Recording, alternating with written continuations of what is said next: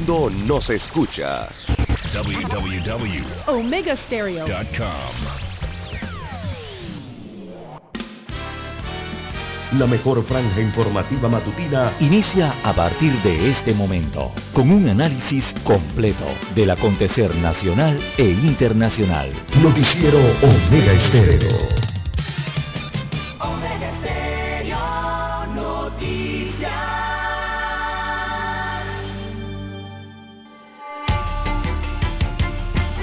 Continuación, los titulares, con los hechos que son noticias hoy.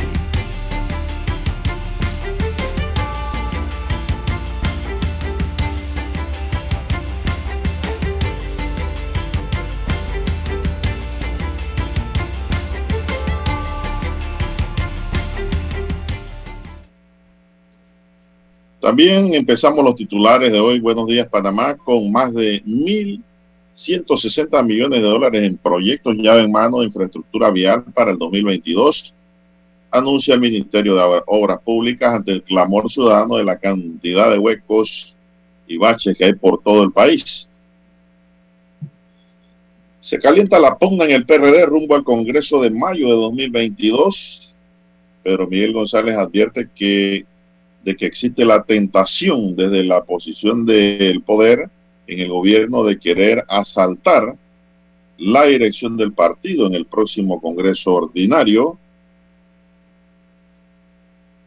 Población penitenciaria registra su mayor incremento en el último quinquenio. Demasiados delitos y demasiados delincuentes. Iniciativas ambientales para hacer frente al cambio climático en Panamá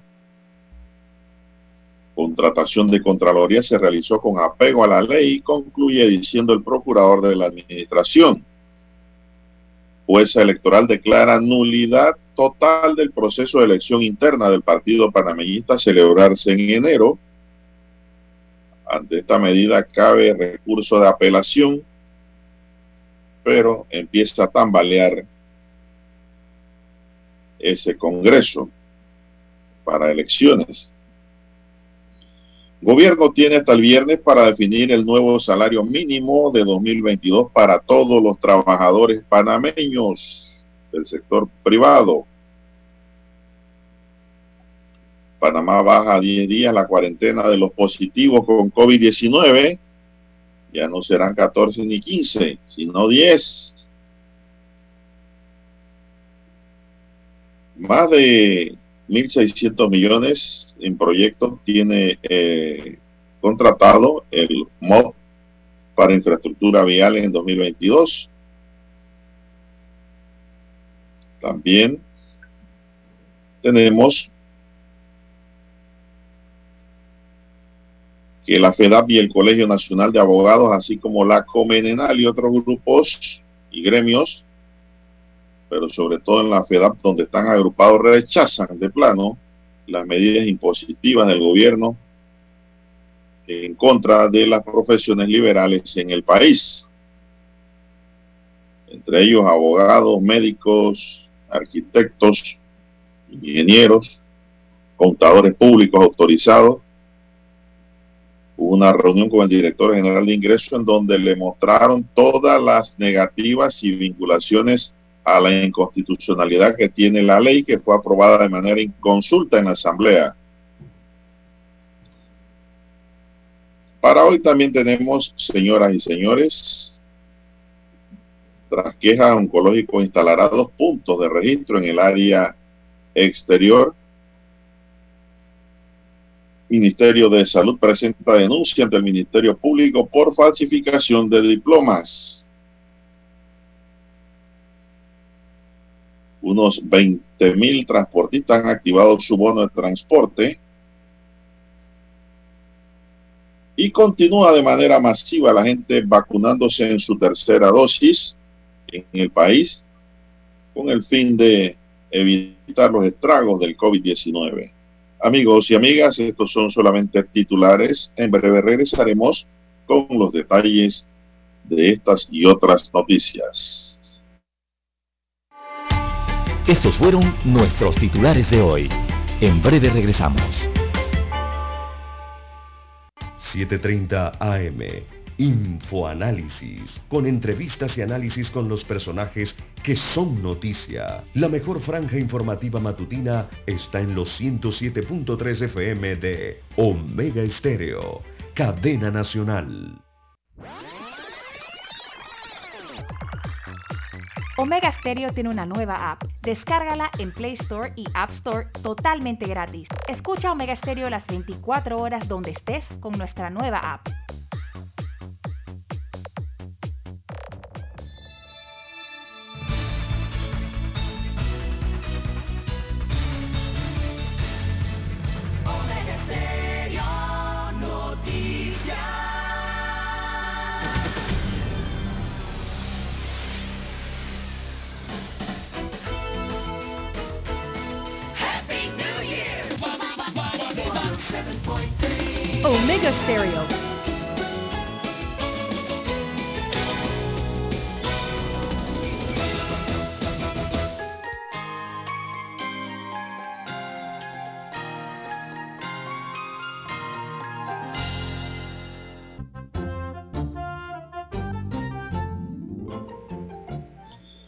Bien, amigos y amigas, muy buenos días. Avanza la semana, avanza el mes y avanza el año y ya estamos hoy a 29 de diciembre del año 2021.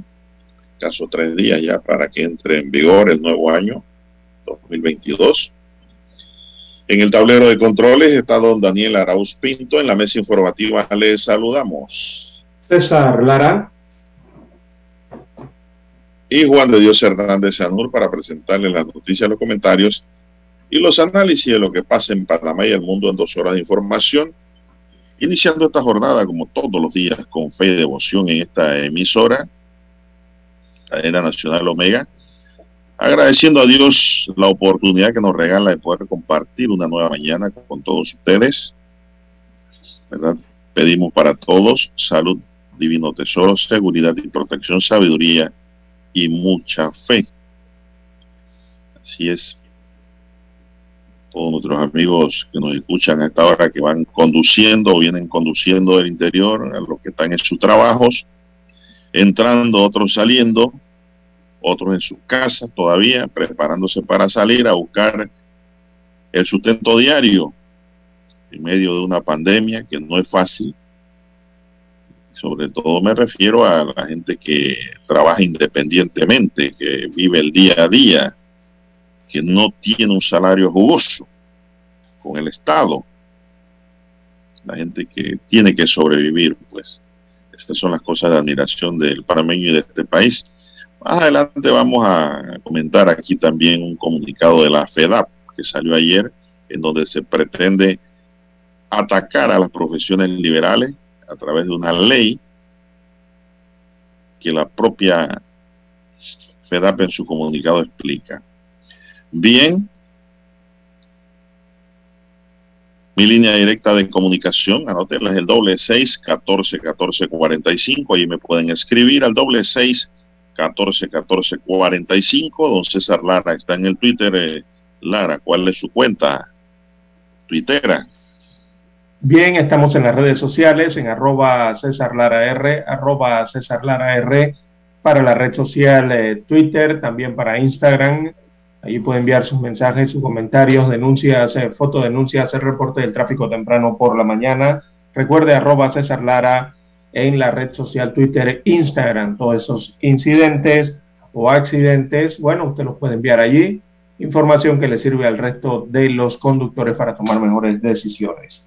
Buenos días, Daniel, a usted, don Juan de Dios, a todos los amigos oyentes aquí a nivel de todas las comarcas, todas las provincias, los que están en el área marítima también, donde llega la señal de Omega Estéreo. Hay dos frecuencias cubriendo el territorio nacional por completo.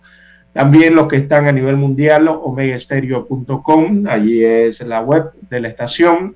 Usted recibe audio en tiempo real también los que ya han activado su aplicación Omega Stereo, si usted no la tiene, bueno, usted entra a la tienda de Android o a la de iOS y la puede descargar a su dispositivo, su celular. También a los amigos oyentes, los muy buenos días, los que ya están sintonizándonos en el canal 856 de Tigo. televisión pagada por cable a nivel nacional. Así es, Omega Estéreo llega a su televisor.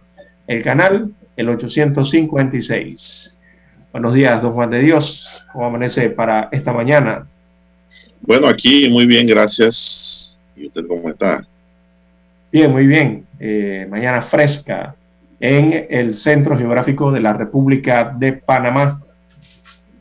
Temporada seca ya, eh, ahora sí en firme, don Juan de Dios.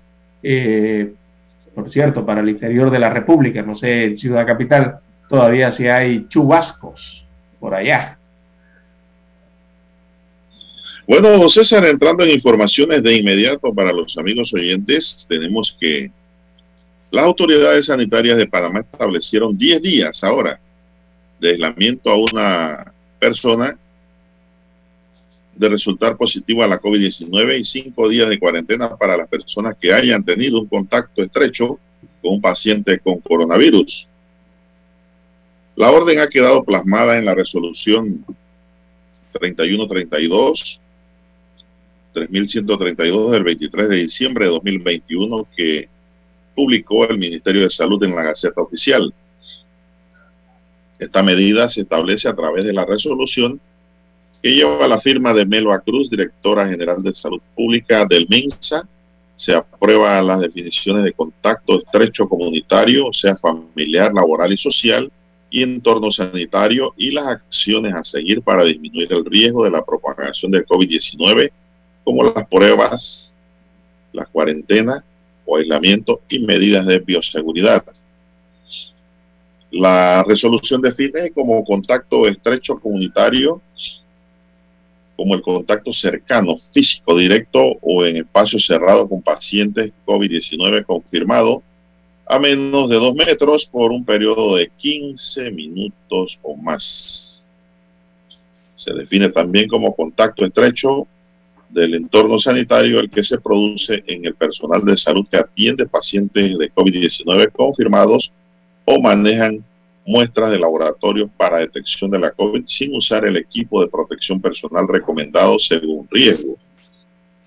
Según las medidas establecidas, las personas que hayan tenido contacto estrecho con un positivo tendrán que guardar una cuarentena de cinco días a partir de la fecha que tuvo el contacto con el positivo, don César.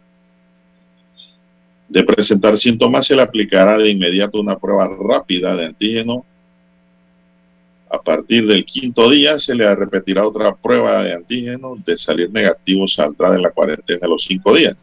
De lo contrario, entra en cuarentena de los diez días. La persona sin síntomas tras el contacto con un positivo también debe guardar cuarentena de cinco días. De inmediato se le aplica una prueba de antígeno y una prueba PCR. A partir del quinto día después de la exposición o cuando aparezcan los síntomas, se le aplicará otra prueba de antígeno y una PCR. De resultar negativo, se le levantará la cuarentena. En caso de que la persona resulte positiva en alguna de las pruebas, debe con el aislamiento de 10 días según la nueva medida. En este periodo tendrá un seguimiento y monitoreo de signos y síntomas, informó el Ministerio de Salud. Tras los casos positivos y los contactos estrechos durante la cuarentena deben mantener una medida de bioseguridad con uso estricto de mascarillas en casa, mucha atención, ¿eh? las mascarillas en casa, higiene de mano frecuente, además de mantener distanciamiento físico con otras personas dentro del hogar, dentro de la casa, especialmente las que tienen mayor riesgo de enfermarse gravemente a causa del COVID, como adultos mayores, personas con enfermedades crónicas, pacientes inmunosuprimidos, personas no vacunadas, entre otros menores de edad de 12 años. Los Centros de Control de Enfermedades de Estados Unidos recomendaron este lunes recortar el periodo de cuarentena para los contagiados asintomáticos de 10 a 5 días. En un comunicado, el CDC explica que el cambio viene motivado por la demostración científica de, de, que la mayoría de los contagios se produce al inicio de la enfermedad en el primero y segundo día de aparición de los síntomas y dos o tres días después Así que hay nuevas medidas, don César, aplicadas en Panamá, al igual que en los Estados Unidos. ¿Qué me dice usted ante esto? Bien, don Juan de Dios. Eh, bueno, si son las nuevas medidas, el aislamiento, que por supuesto Algunos estarán a favor, me refiero a, los profesionistas ¿no? en estas ramas eh, que tienen que ver con la medicina, quizás algunos estén a favor, otros quizás eh, no estén muy de acuerdo con esto, y esto va obedece, eh, don Juan de Dios, a que todo depende de la transmisión, de cuánto dure la transmisión, ¿no? hay que estar seguro si la transmisión dura menos, me refiero al, contagio del virus, ¿no? O si dura un poco más. de allí dependen entonces los periodos de cuarentena. y bueno, algunos eh, entendidos en, salud pública estarán de acuerdo con estas nuevas decisiones, eh, otros quizás no estén tan de acuerdo, pero eh, bueno, son las decisiones políticas y sanitarias que han tomado el gobierno de la República de Panamá de reducir estas cuarentenas de 14 a 10 días para los contagiados y el otro tiempo que tiene que ver con cinco días. Depende si usted está contagiado o va a aislamiento. Hay que hacer la pausa, don Juan de Dios, y ampliamos un poco más este tema.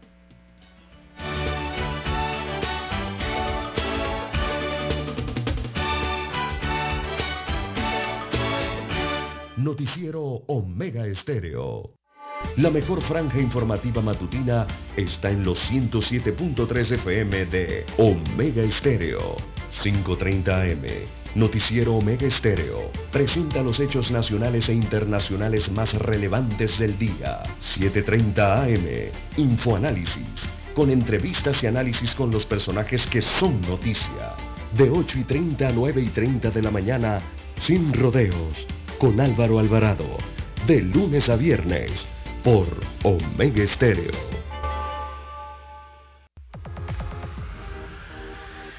Omega Stereo tiene una nueva app. Descárgala en Play Store y App Store totalmente gratis. Escucha Omega Stereo las 24 horas donde estés con nuestra aplicación totalmente nueva. En centrales telefónicas, la casa del teléfono es tu mejor opción. Te asesoramos y ofrecemos buena atención con años de experiencia trabajando para ti. La casa del teléfono, ubicados en Via Brasil y lista hermosa. La casa del teléfono, líder de telecomunicaciones. La casa del teléfono,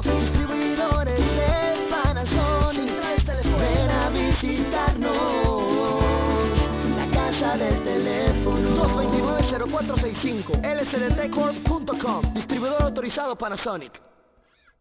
Para anunciarse en Omega Estéreo, marque el 269-2237. Con mucho gusto le brindaremos una atención profesional y personalizada. Su publicidad en Omega Estéreo. La escucharán de costa a costa y frontera a frontera. Contáctenos 269-2237. Gracias. Omega Stereo.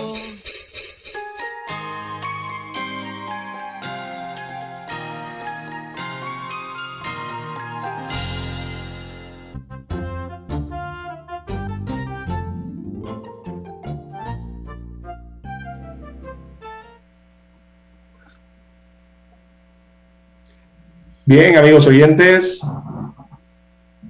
las 5.51 minutos eh, de la mañana en todo el territorio nacional, 5.51 minutos en eh, todo el país.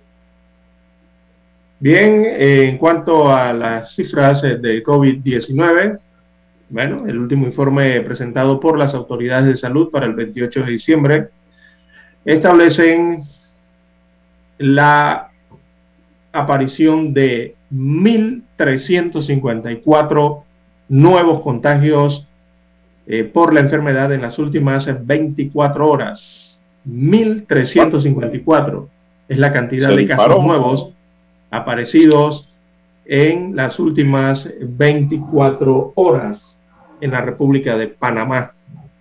Así que eso significa un aumento importante comparado con el informe de la jornada anterior. Bien, eh, los casos totales están en 489.695. Eh, también la cantidad de fallecidos totales está en 7.421. Así que se reportan 1.354 nuevos contagios, son los positivos que dieron el día de ayer. Igualmente, en cuanto a los fallecidos, el día eh, se oficializan tres fallecimientos en la República de Panamá, dos corresponden a las últimas 24 horas, son defunciones de las últimas 24 horas, y hay un, una defunción que es acumulada, una muerte acumulada, así que hacen tres en total las reportadas el día de ayer. En cuanto a los casos activos, bueno, tenemos que hay 7.528 pacientes o personas en casas, eh, en aislamiento domiciliario. También hay en hoteles 163 pacientes. En cuanto a los hospitalizados, son 167 a nivel nacional, divididos de la siguiente forma. En sala hay 147 pacientes con COVID moderado, mientras que en las unidades de cuidados intensivos el número de ingresos es, 100, perdón, es 20. Hay 20 pacientes en la UCI hasta el momento. Eh, creció en un paciente más en las últimas 24 horas. Así que eh, son las cifras que presenta el COVID-19, el eh, informe epidemiológico del COVID-19 para la última jornada. Se realizaron, veamos, se realizaron 12.350 pruebas que dieron un 11% de positividad de la enfermedad. Así que la positividad eh, subió y se sitúa en 11% para el país. En síntesis, 1.354 nuevos contagios reportados por el Ministerio de Salud. Así está la situación del COVID-19 en el país, Juan de Dios. Se dispararon los números. Así es. exponencial, es exponencial entonces el aumento. Así es. Bueno, don César, y ayer estuve por un centro de vacunación eh, y la verdad es que el reporte que le tengo que hacer... Eh, ¿Qué vio? ¿Qué observó, perdón? ¿Qué observó? Primero observé que me pusieron mi tercera dosis. Ah, muy bien. Bueno, la dosis de refuerzo, muy bien. Eso, es bueno. lo primero que observé. El segundo, eh, eso fue el Metromol. La buena organización que tiene la Junta Comunal de Rufina Alfaro, encabezada por el amigo Iván Cherevin. Buen servicio para la gente, una atención excelente para las personas y adultos mayores también, para la gente que tiene algún tipo de, discapacidad y sobre todo, Lara, el trabajo que realizan las enfermeras del Ministerio de Salud. Eso hay que reconocerlo. La efectividad, cómo laboran estas jóvenes enfermeras.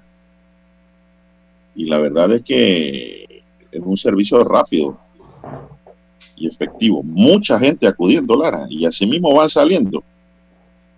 Eso no es de que ahí se van a quedar sentados toda la mañana. No, no, no, no, no, es rapidito.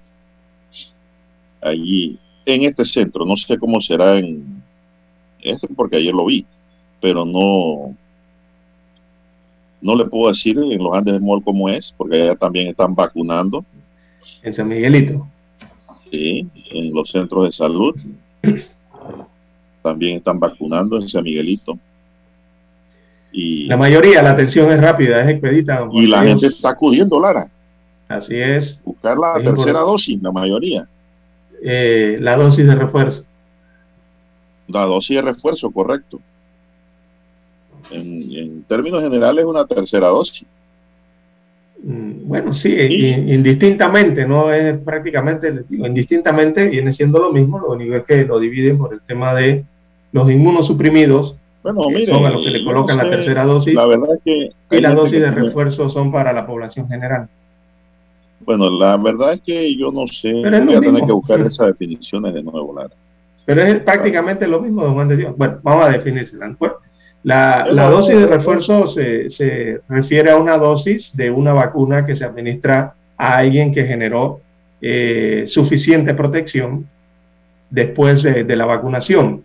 Pero que esa protección va disminuyendo ¿no? con el tiempo. Eh, o sea, la inmunidad va menguando. Es por eso que se necesita una vacuna de refuerzo eh, eh, de esta del COVID-19. Es algo parecido a lo que ocurre con otras vacunas, ¿no? Por ejemplo, el tétano, que, que a los 10 años usted tiene que ponerse una vacuna de refuerzo, porque baja, ¿no? Pero cuando usted eso es lo que se refiere a la de refuerzo. Y la tercera dosis, la tercera dosis es para los inmunosuprimidos, las personas que tienen eh, su sistema inmunológico comprometido. A esa le definen entonces la tercera dosis, pero indistintamente, don Juan de Dios, es prácticamente lo mismo. Es una dosis extra. Sí, es, la una, dosis, una dosis extra. Es una dosis extra. Cuando usted lo único es que la de refuerzo para la población general y la tercera dosis para estas personas tiene que decir comprometidas. Vengo por mi tercera dosis. Si es tercera o es refuerzo, eso, eso es lo de menos. Ellos lo verifican. Exactamente. Por eso ellos lo verifican ¿no? en su tarjeta o con el sistema. Se dan cuenta cuál es, si es la tercera o es la refuerzo. Todo aquel que tenga de tres meses en adelante de la segunda dosis puede ir a buscar su tercera dosis. De refuerzo o de refuerzo. Eh, eso está definido ya. Entonces, usted nada, usted puede decir, vengo a buscar mi tercera dosis o mi dosis extra. Si se ha puesto dos AstraZeneca, se puede poner la Pfizer. Eso también vale. Correcto, sí. Es que están vacunando con Pfizer. Se puede poner una AstraZeneca en la tercera. También. Lo que deben haber es dos seguidas de la misma casa. Esa es la regla. Exactamente. Pero a lo que voy, don César, es que la gente está acudiendo al llamado. Claro. La gente se está cuidando y, le tiene temor al bicho. Le tiene temor. Miren, los números contagiados están aumentando, pero lo más probable y lo más seguro es que no van a parar a una sala o a una unidad de cuidados intensivos. Correcto la ola va a seguir y me comentaba la enfermera que me atendió y me dice, no hombre, esto va a quedar, señor, en Panamá como cualquiera gripe. Posteriormente habrá que vacunarse todos los años. Dice la enfermera, digo, bueno, si así es el H1N1, que también hay que ponérsela, se hemos olvidado de esa vacuna. Así es. Así que la gente está acudiendo en masa a los centros en Paraíso, San Miguelito, la policlínica Manuel María Valdés, vi una fila y bastante gente sentada esperando su vacunación. No sé cuál es el temor o el miedo, Lara, que tiene mucha gente. ¿Usted se ha puesto ya su primera dosis? Eh, nosotros ya estamos ya estamos inmunes, Juan de Dios. Bueno, por lo menos eh, tenemos las las las condiciones, ¿no? Para enfrentar este este virus. O, sea, tienes las dos dosis. Usted ya tiene las dos, ¿no? Tres tengo. Tiene dos y dosis de que me dio. ¿Usted cuántas lleva? Más la natural. esto, esto, no da miedo, natural. es natural. ¿Qué es, qué es natural? usted se enfermó, ¿no? De COVID. Vaya y vacúnese. Tiene cuatro ya usted. Vacúnese. Que nada le va a pasar. ¿Cuál es el miedo? Bueno, y en mi casa no hay adultos mayores. El adulto mayor soy yo. Es usted. Y voy por la mitad del camino. Imagínense. Así que todo el que tiene adultos mayores en su casa, de sesentones, setentones, ochentones, noventones, hasta de cien, es mejor vacunar el entorno y vacunar a estas personas también. Bueno, don Dani, vamos a hacer una pausa para escuchar nuestro himno nacional.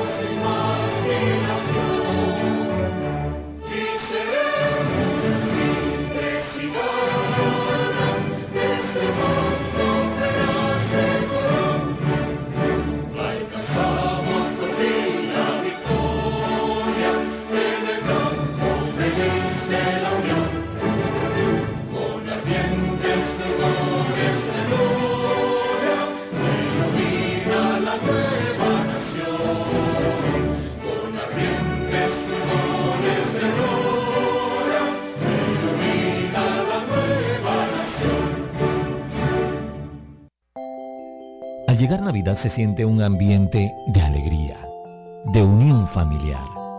Navidad. Este es el mejor momento para reflexionar, dar gracias por todo lo que tenemos, compartir con la familia, con los amigos, con nuestros seres queridos, valorar, agradecer, ayudar al que menos tiene. Navidad. Felices fiestas de fin de año. Les desea Omega Estéreo.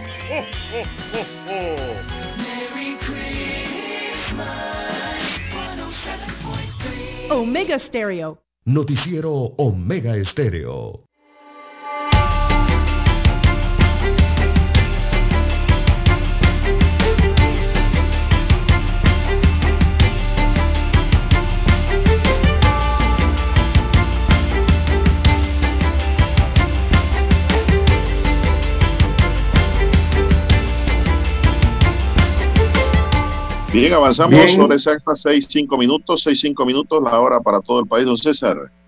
Bueno, Pues, don Juan de Dios, Dígame. eh, al cierre de ayer, eh, las autoridades confirmaron 26 casos eh, de la variante Omicron en Panamá. Es la cifra que están siguiendo, ¿no? 26 casos ya oficiales de la Omicron en Panamá, de los cuales provienen de la Regional de Salud de San Miguelito, también de la área metropolitana, eso es en Panamá Metro, y también del área de Panamá Oeste. Son las tres regiones de salud que han indicado el MINSA en donde se han registrado estas variantes Omicron. Panamá Metro, San Miguelito y Panamá Oeste. Bueno, también detallaron que el Instituto Conmemorativo Gorgas está analizando otras 46 pruebas y que mantienen las medidas de aislamiento y de trazabilidad de los contactos tanto con los casos confirmados como los sospechosos. Así que hay otras 46 pruebas que están siendo analizadas o que son sospechosas, ¿verdad? De posible Omicron en Panamá, de esta variante. Que ya, ahora sí, ya, don Juan de Dios, esto va cabalgando ya. Esta Omicron, bueno, parece que va a ocurrir en Panamá exactamente lo que ha ocurrido en otras latitudes eh, con esta variante, ¿no? Es una variante eh, que avanza rápidamente, se reproduce rápidamente. Bueno, sigámonos cuidando, ¿ah? Medidas de bioseguridad importantes. ¿ah? Aquí lo, lo que no me gusta de la nueva regla, don César, es eso de los cinco días. Porque Sí. pueden salir mucha gente viva diciendo que tuvo contacto cercano con alguien Así es. Eh, que tenía COVID y para tomarse los cinco días. Mucho cuidadito con eso. ¿ah? Siempre hay un vivo. Así Lo es. que, no hay, lo, lo- lo que no hay es una sanción. Debieron establecer en ese decreto una sanción para el juega vivo también. La sanción administrativa. Tenemos que la juez primera administrativa electoral, Raquel María Núñez Ferrer, decretó la nulidad absoluta de la resolución 137 de NOEA de 10 de diciembre de 2021, con la cual se reglamentó la apertura convocatoria y organización de las elecciones internas del Partido Panameñista, que tienen previsto el próximo 23 de enero de 2022 realizar la Convención Nacional para elegir al nuevo directorio nacional del partido y otros cargos. Con la decisión de este juzgado, todo acto o adelantado en virtual, en virtud de, lo, de la resolución cuestionada, queda sin efecto. De esta manera, la juez Núñez Ferrer accedió a la impugnación presentada por la ciudadana Wendy Michelle Villalaz Reyes, miembro del partido, quien cuestionaba esta resolución del 10 de diciembre. Michelle Villalaz cuestionaba en su recurso legal supuestas deficiencias en el proceso interno de elecciones del panameñismo, en su calendario, tiempo de campaña y postulaciones. Ahora, contra esta resolución emitida por la jueza, procede el recurso de apelación que puede interponerse en el acto de notificación o dentro de los dos días siguientes a la misma, en la misma oficina de la juez que decidió anular el proceso de elecciones internas del Partido Panameñista. ¿Qué le parece, don César? De pronto eso lo confirman y no van, tienen que volver a hacer todo el procedimiento para una nueva fecha. Esa es la consecuencia que puede tener si confirman la decisión de la juez primera, porque esto lo van a apelar sin duda los panameñistas que organizaron las elecciones internas. Eso es lo que hay dentro del panameñismo. Son las seis, nueve minutos, el tiempo avanza, seis, nueve minutos. Don César, ¿qué más tenemos? Bien, don Juan de Dios, la juez tercera liquidadora de Panamá se acogerá un término de 30 días para decidir eh, en el proceso que se le sigue al ex ministro de Desarrollo Social Guillermo Ferrufino y a su esposa Milena Vallarino. Así que en la audiencia de fondo la Fiscalía Anticorrupción de Drogas solicitó la pena de 12 años para ambos por delito de enriquecimiento injustificado. Ferrufino destacó que a los medios que demostró entonces su inocencia, esto de acuerdo eh, a su defensa, y lo eh, lícito de todas sus propiedades, según dijo el exministro del Mides, y alegó que eran falsas las supuestas irregularidades por más de 2 millones de dólares. Esto de acuerdo a eh, Ferrufino. Eh, que también tildó las sumarias como un mamotreto de la persecución y la manipulación de eh, el Ministerio Público. Bien, además eh, cuestionó al expresidente Juan Carlos Varela y a funcionarios de esta antigua administración.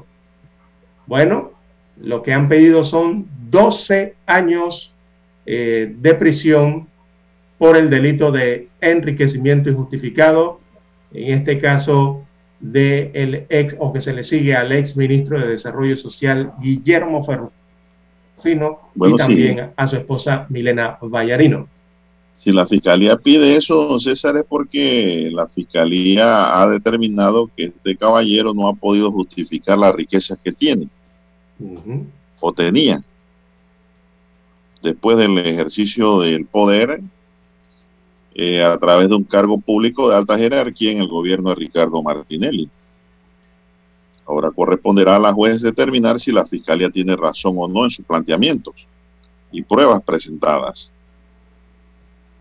Pero, don César, eh, imagínense, son 30 días a la que la juez se va a coger y a veces eso se pasa en los jueces, los 30 días.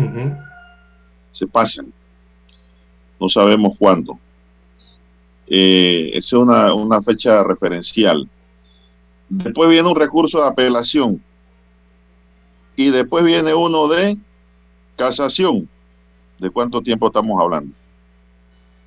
Como está manejándose y se están resolviendo los casos judiciales en Panamá.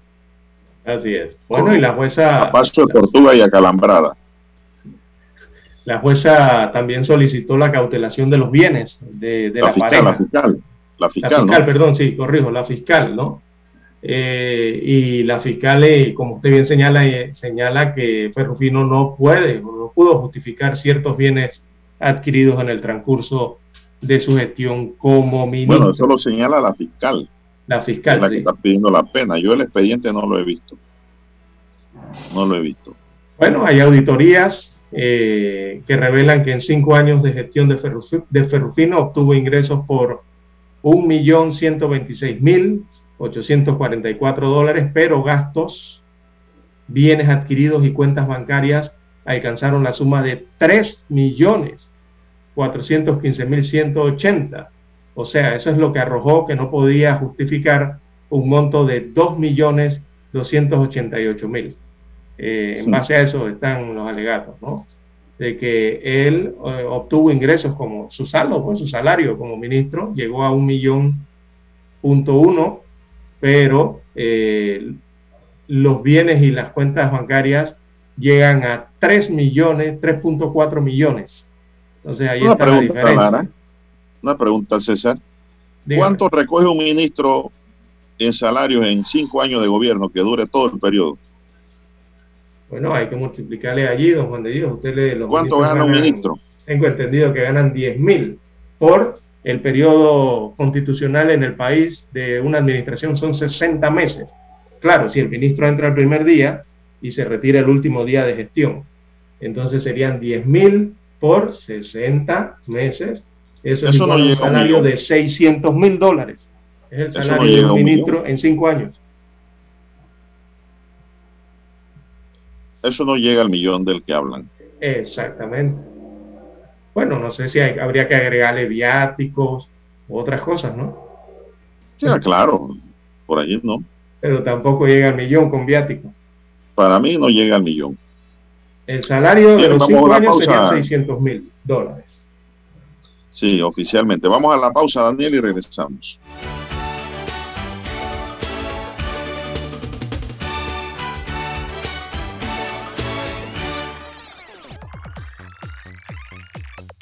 Omega Stereo tiene una nueva app. Descárgala en Play Store y App Store totalmente gratis. Escucha Omega Stereo las 24 horas donde estés con nuestra aplicación 100% renovada.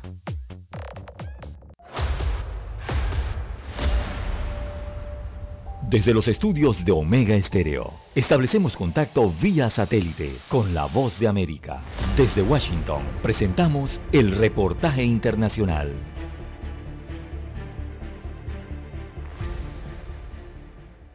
La ministra de Gobierno, Alexandra Vela, y autoridades policiales y militares recorrieron la penitenciaría del litoral para evaluar los resultados del estado de excepción que concluiría en el sistema de rehabilitación social ecuatoriano.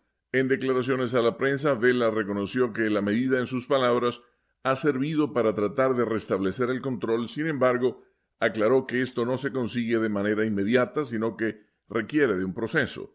Según la agencia AP, entre las medidas que deben concretarse para hablar del fin de la crisis penitenciaria estarían alcanzar un proceso de pacificación, el restablecimiento del sistema de rehabilitación, la definición de un modelo diferente para el manejo de los centros penitenciarios y que todas las reglas sean aceptadas por todos y cada uno de los integrantes de la sociedad, incluyendo quienes están dentro de las prisiones, dijo la ministra.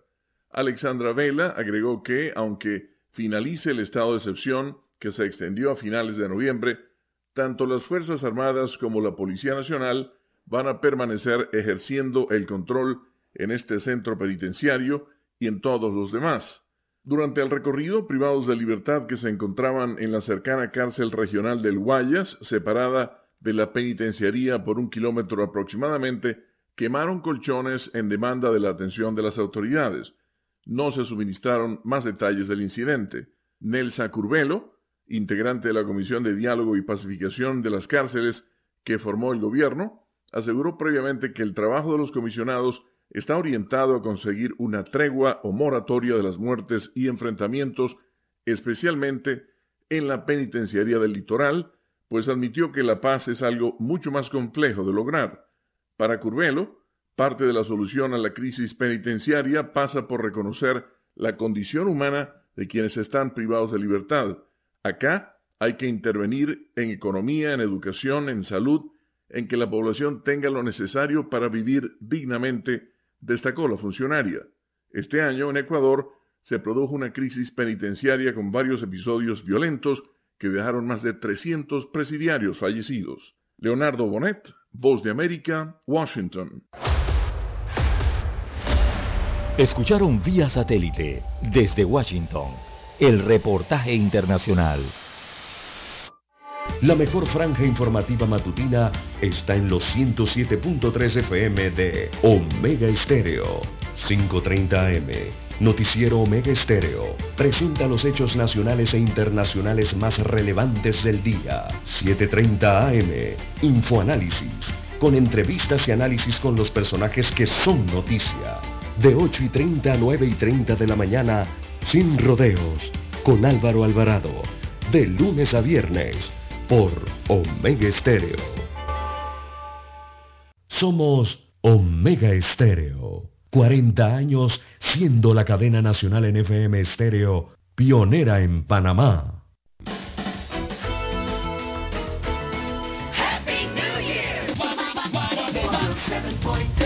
Omega Stereo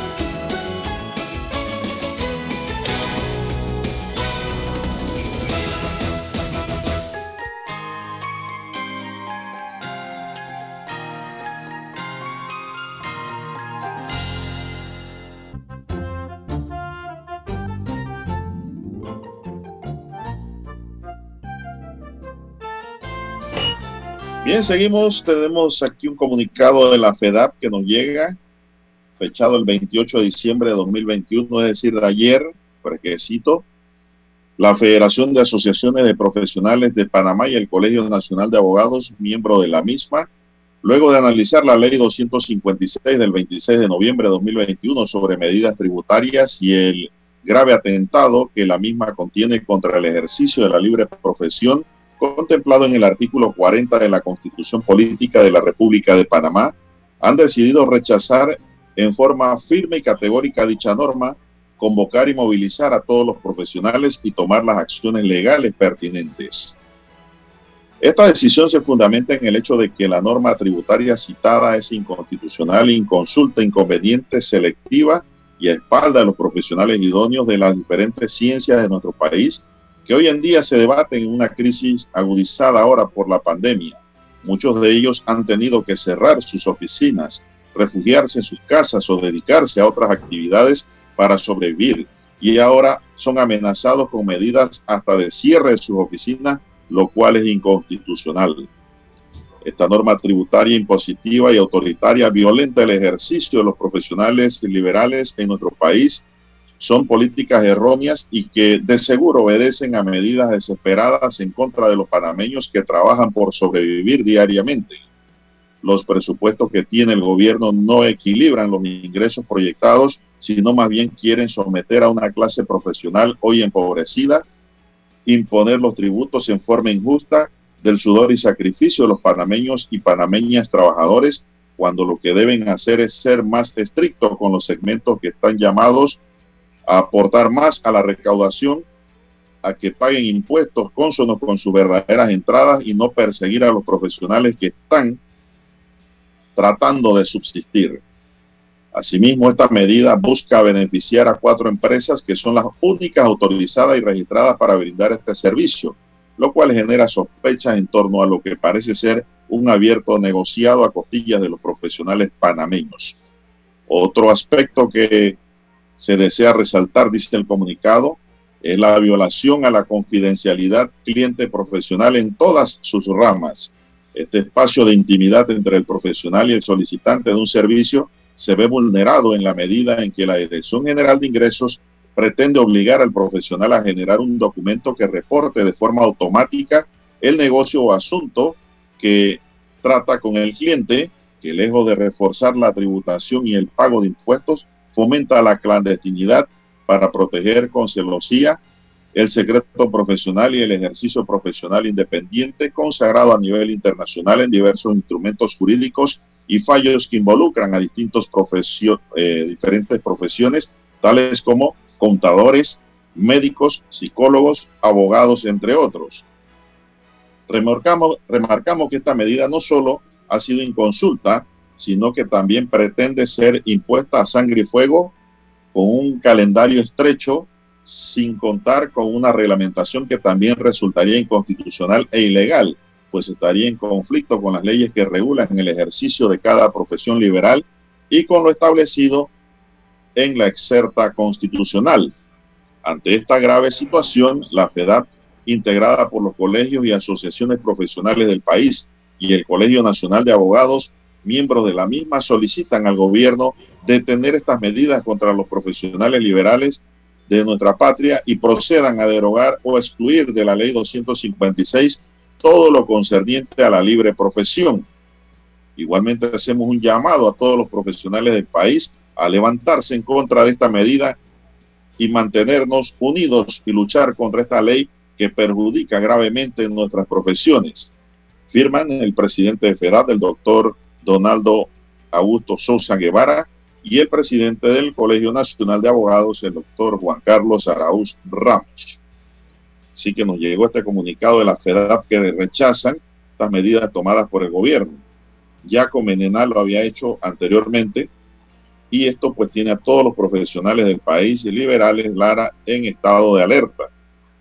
Para un complemento aquí tenemos el artículo 40 de la Constitución que tengo a mano, para aclararle mejor a los oyentes la situación. Este artículo dice, toda persona es libre de ejercer cualquier profesión o oficio sujeta a los reglamentos que establezca la ley en lo relativo a la idoneidad, moralidad, previsión y seguridad sociales o seguridad social, colegiación, salud pública, sindicación y cotizaciones obligatorias. Viene la parte más importante para este tema. No se establecerá impuesto o contribución para el ejercicio de las profesiones liberales y de los oficios y las artes, dice nuestra constitución. Y ahora el gobierno quiere imponerle a los, a los profesionales liberales un impuesto. Y como si fuera poco, Lara, con una maquinita, que es la que dicen que tienen que comprar los profesionales, para cuando usted le paga a alguien, inmediatamente queda registrado en la DGI ese servicio. Miren, los profesionales todos pagan un impuesto. ¿Cómo? El impuesto que recaudan a través del 7% que le cobran al cliente y que declaran en las rentas también. Pero no hay que grabar al profesional liberal. Si ya paga impuestos sobre la renta. El detalle aquí es que la, la, DGI o el Ministerio de Economía y Finanzas o el Estado realmente lo que tiene que mejorar eh, es cómo se paga la renta a través de los profesionales liberales. Eh, hay un gran porcentaje que lo paga don Juan de Dios y lo paga a través de lo que usted bien ha señalado, del el impuesto sobre la renta, ¿no? En el país. Oiga, así es. Los profesionales pagamos impuestos sobre la renta. Exacto. Claro que lo pagamos.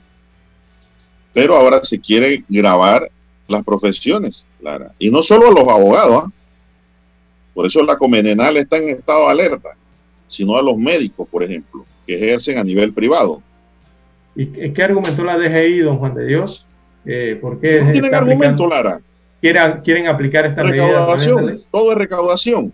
Eh, entonces quiere decir que el, Estado eh, eh, con esto considera que habrá una, una baja cifra de lo que declaran en los ingresos los profesionales liberales. Quizás puede ser ese el argumento, ¿no? O también la baja recaudación, como usted bien señala, de forma general. Pero es que también ellos, es que Lara, hay toda clase de servicios libres. Ajá.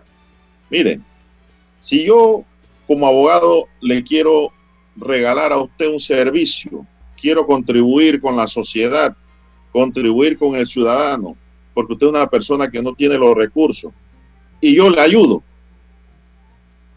Digamos, ¿dónde está la ganancia del abogado? Exactamente. Además, le voy a decir algo. Las profesiones liberales, sobre todo la abogacía, eh, servicios profesionales de medicina, de arquitectura, de ingeniería, de contaduría. Clara, no son actos de comercio, son servicios civiles y que la constitución protege. Correcto. A que no se le establecerá impuesto alguno. Y no solo eso, Lara, sino desde el hecho de que usted me contrata a mí, yo tengo que informarle a la DGI que usted me contrató para una cosa, informar detalladamente para qué y sobre qué y a qué. ¿Y por qué? Tremenda burocracia. No, ahí se atenta contra la confidencialidad del cliente profesional. El profesional tiene que informar a la DGI por qué está pagando. Allí se rompe la confidencialidad que tienen los ciudadanos todos en general, sean panameños o extranjeros residentes en Panamá o extranjeros residentes afuera que buscan un servicio aquí. De cualquier índole, ¿ah? No le carguen esto solo a los abogados. Por eso es que la Comenenal sonó su claxón primero, porque ya se dio cuenta de este tipo de arbitrariedad y violación que se está estableciendo en el país por parte del actual gobierno del señor Nito Cortizo, que debe rectificar y debe corregir esto. Para que por lo menos haya una corrección de tantos errores que han cometido. Así lo veo yo. Bueno, este es el comunicado de la FEDAP que tenemos aquí a mano. Eh, yo, yo, yo lo publiqué en mi Facebook, lo publiqué también en, mi Twitter y mi Instagram. Y ahora lo voy a subir al TikTok también. para los muchachos que andan haciendo TikTok también se, eh, se enteren. Y, esto es muy importante para los estudiantes, Lara, de las libres profesiones. que van a tomar decisiones. liberales. Exacto. Tienen que tomar conciencia los estudiantes de medicina, los estudiantes de abogacía del país, farmacia, de arquitectura, de ingeniería, eh, farmacia, de, farmacia no, de eh, contadores públicos. No, porque el farmacéutico es, un dependiente. ¿Y el privado? Y, es y, ellos se realizan actos de comercio. Mm. Trabajan a nivel de Estado. Pero un contador no. Un abogado no un arquitecto no, un ingeniero no, un médico no. Y en fin, cualquier servicio profesional, dice la Constitución, u oficio, u oficio. ¿Qué indica esto? Que esto incluye también a los plomeros, Lara, que van y le arreglan el inodoro. Esto incluye al carpintero que le arregla la... ay, Dios mío, ni sigo la lista porque... Hasta un agente de seguridad yo creo que entra ahí. pudiera ser su oficio si es seguridad individual, puede alegar que no pertenezca a ninguna empresa. Correcto, agrimensores. lo que voy a dar en conclusión es que esto afecta a la mayoría de los panameños y a la mayoría de los panameños en sociedad que reciben cualquier tipo de servicio. Le rompen su confidencialidad en lo que está trabajando con este modelo de ley. Por eso es que aquí dice en el comunicado eh, la FEDAP y el Colegio Nacional de Abogados que hay que levantarse en contra de esta medida y mantenernos unidos y luchar contra esta ley que perjudica gravemente nuestras profesiones. Y yo le hubiera agregado aquí al final, y en general a la, a la sociedad panameña. Bueno, vamos a hacer una pausa, don Dani, para escuchar el periódico. Infoanálisis. De lunes a viernes, de 7 y 30 a 8 y 30 de la mañana por los 107.3 FM de Omega Estéreo. Con Guillermo Antonio Adames, Rubén Darío Murgas y Milton Enríquez. Infoanálisis. El programa para gente inteligente como usted.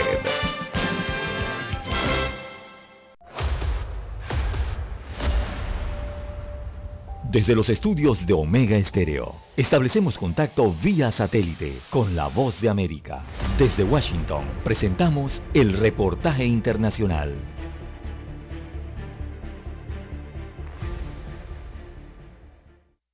Construir un futuro mejor, superar retos o bien generar cambios sociales, económicos y políticos son algunas de las esperanzas que aguardan los hondureños para el año 2022 y precisamente estos deseos están enfocados en la búsqueda de un empleo, la creación de un sistema de salud adecuado y que el país, mediante las nuevas autoridades gubernamentales, ejecute un plan de lucha integral contra la corrupción, un delito que ha menoscabado la integridad del gobierno hondureño durante años. Paola Gámez es una de muchas hondureñas que ha sufrido las carencias provocadas por la falta de empleo y un sistema de salud carente de atenciones, y hoy su deseo es que se produzca un cambio en su nación. Con ese nuevo gobierno lo que espero es que la situación de salud y trabajo mejore. Son como mis expectativas principales, ya que en nuestro país eh, las condiciones para trabajar son reducidas y la salud es muy limitada. Según informes de la Universidad Nacional Autónoma de Honduras, al cierre del año 2021, la situación todavía no ha mejorado en lo que al desempleo se refiere y más del 57% de las personas en situación de desempleo llevan más de seis meses buscando trabajo. Asegura que el 2022 espera encontrar una vacante. Es difícil. Esperaba encontrar empleo este año, pero no he tenido muchas oportunidades. Pero seguimos en la búsqueda y también esperando que el próximo año sea mucho mejor. Como parte de estos cambios, los hondureños afirman que sus esperanzas están puestas en el nuevo gobierno encabezado por Xiomara Castro de Celaya, donde ya se habla de cambios económicos y sociales que repercutirán en el día a día de los hondureños. Oscar Ortiz, Voz de América, Honduras. Escucharon vía satélite desde Washington el reportaje internacional. Omega Estéreo, 24 horas en FM Estéreo.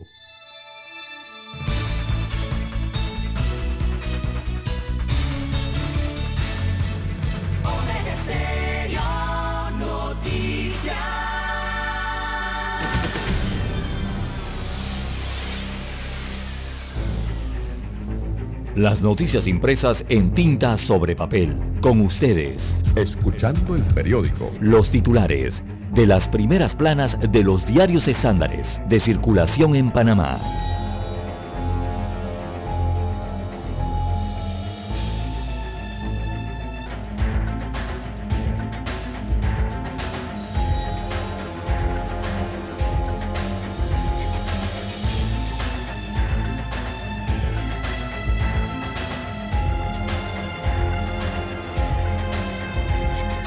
Bien, amigos oyentes, el diario La Prensa titula para hoy, variante Omicron gana terreno en Panamá.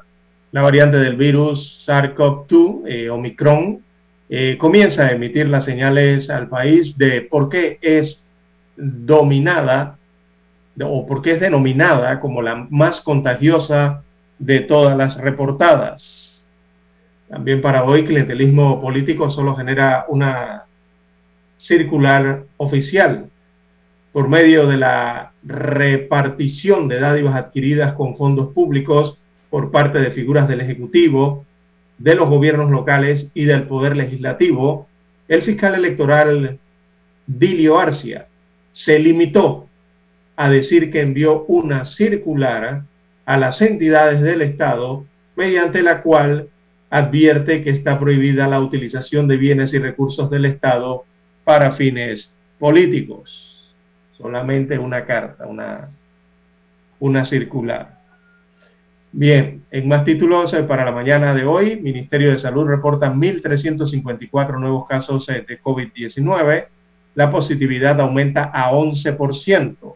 Destaca el reporte de la prensa que en las últimas 24 horas precisamente se reportaron 1.354 nuevos contagios de la enfermedad lo que aumenta en total el total de casos acumulados a 489.695, según informó este martes 28 de diciembre el Ministerio de Salud a través de su informe epidemiológico. Hay que agregar que se oficializaron tres fallecidos. También para hoy la prensa titula Panamá reduce el tiempo de cuarentena por COVID-19. Así que el Ministerio de Salud anunció la reducción del tiempo de cuarentena a cinco días a personas que tengan contacto con un caso positivo y una prueba negativa eh, de coronavirus. También el ministro Rafael Sabonge da mayor tiempo a contratista donante de campaña. Bueno, esto lo dice Leonardo Grispan del diario La Prensa, eh, refiriéndose a el dolor de cabeza que generan las adendas en las contrataciones públicas del país. No sé cuándo van a emitir alguna ley para modificar esto. Bien, dice la información, eh, sin justificación que se conozca, la empresa Equival S.A., donante de la campaña del actual presidente de la República, podrá entregar una obra millonaria en Coclé más de ocho meses después de lo pactado originalmente. Destaca hoy el titular del diario La Prensa. Bonos eh, que repartirá el alcalde Fábrega cuestan 474 mil dólares. Así que un contrato para la adjudicación de bonos navideños de la alcaldía de Panamá quedó en manos de la compañía Goli SA. O sea, el machetazo. También en Panamá Oeste se suspenden las actividades bailables del 3 al 17 de enero. Es la decisión que han tomado las autoridades de esta provincia eh, dicen que del 3 al 17 de enero del 2022 serán suspendidas las actividades bailables en Panamá Oeste, según informó eh, la gobernadora de esa provincia, Cindy Smith. También fiscal pide condena para Ferrufino. Dice el fiscal que no puede sustentar más de 2 millones de dólares, que el acusado no los puede sustentar. Así que la jueza tercera liquidadora de causas penales, Valoisa Martínez, se acogió también al término de 30 días para dictar sentencia en el juicio al ex ministro de Desarrollo Social Guillermo Ferrufino y a su esposa Milena Ballarino de Ferrufino. También para hoy, amigos oyentes, presidente Cortizo sanciona ley que regula el cabotaje.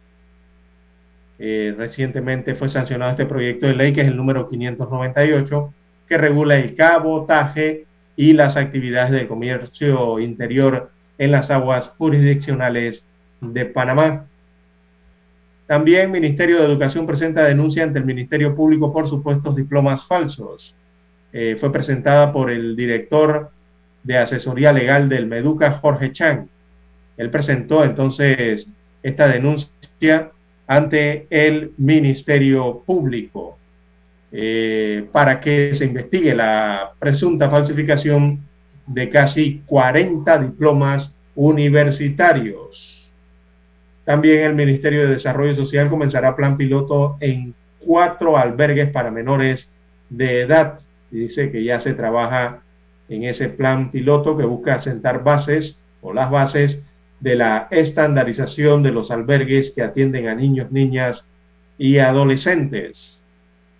También tenemos eh, para el día de hoy en las internacionales, Daniel Ortega ignoró llamado a liberar presos políticos e impidió visitas de sus familiares.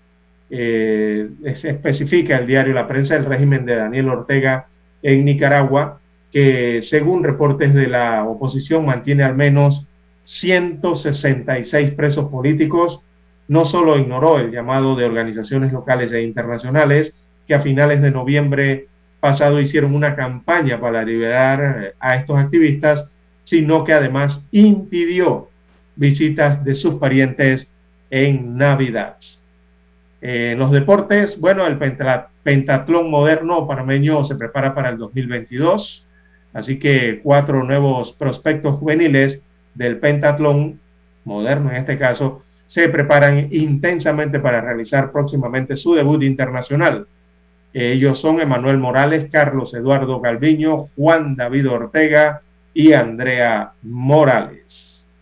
Bien, amigos oyentes, estos son los principales titulares que presenta hoy en primera plana el diario La Prensa. Pasamos ahora a los títulos que tienen portada la estrella de Panamá.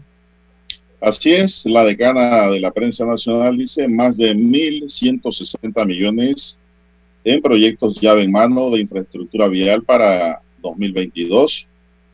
La inversión corresponde a 25 proyectos llave en mano que representan más de 650 kilómetros de carretera.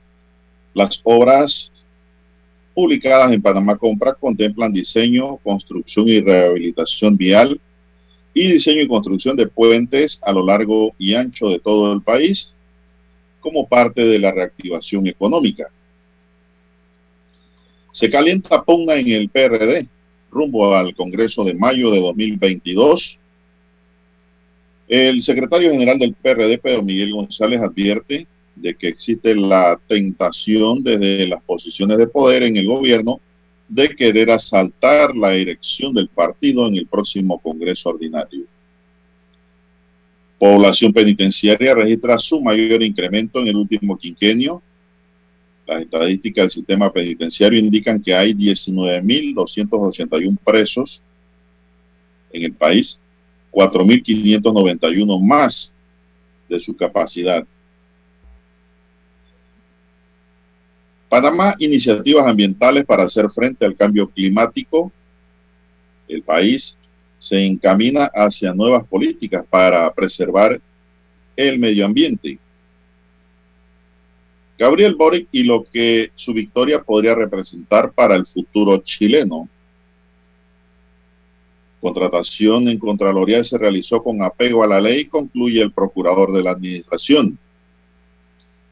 Juez electoral declara nulidad en proceso de elecciones internas del partido panameñista. Gobierno tiene hasta el viernes para definir el nuevo salario mínimo de 2022. Panamá baja a 10 días la cuarentena de los positivos de COVID-19. También para hoy tenemos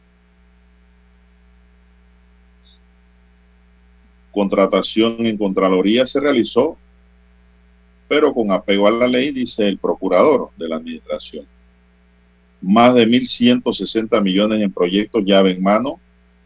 Trabajadores de la banca estatal uruguaya marchan ante la pérdida salarial. También tenemos que Panamá recupera 10.4 millones de dólares en salarios adeudados a la gente de mar. El panameño Rolando Blackburn, nuevo jugador del Royal Paris, en el mundo de los deportes. También la NFL reporta récord de 521 jugadores positivos de la COVID-19 en diciembre. Buque Escuela Ecuatoriano visitará seis países de América Latina. El gobierno salvadoreño afronta crecientes señalamientos de pactar con pandillas. El presidente del Salvador, Nayib Bukele, calificó de absurda la acusación del gobierno de Biden de supuestos beneficios dados a los pandilleros.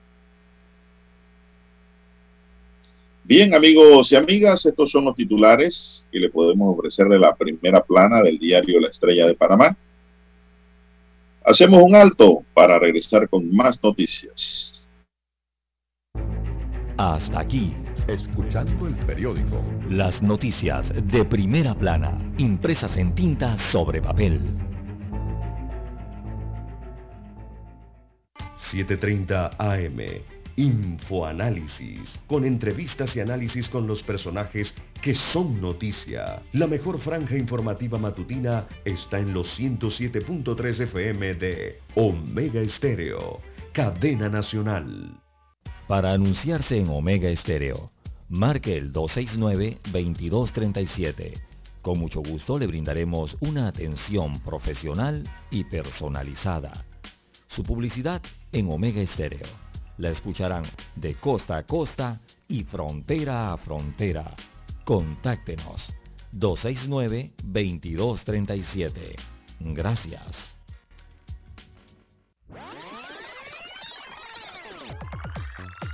Omega Stereo tiene una nueva app. Descárgala en Play Store y App Store totalmente gratis. Escucha Omega Stereo las 24 horas donde estés con nuestra nueva app.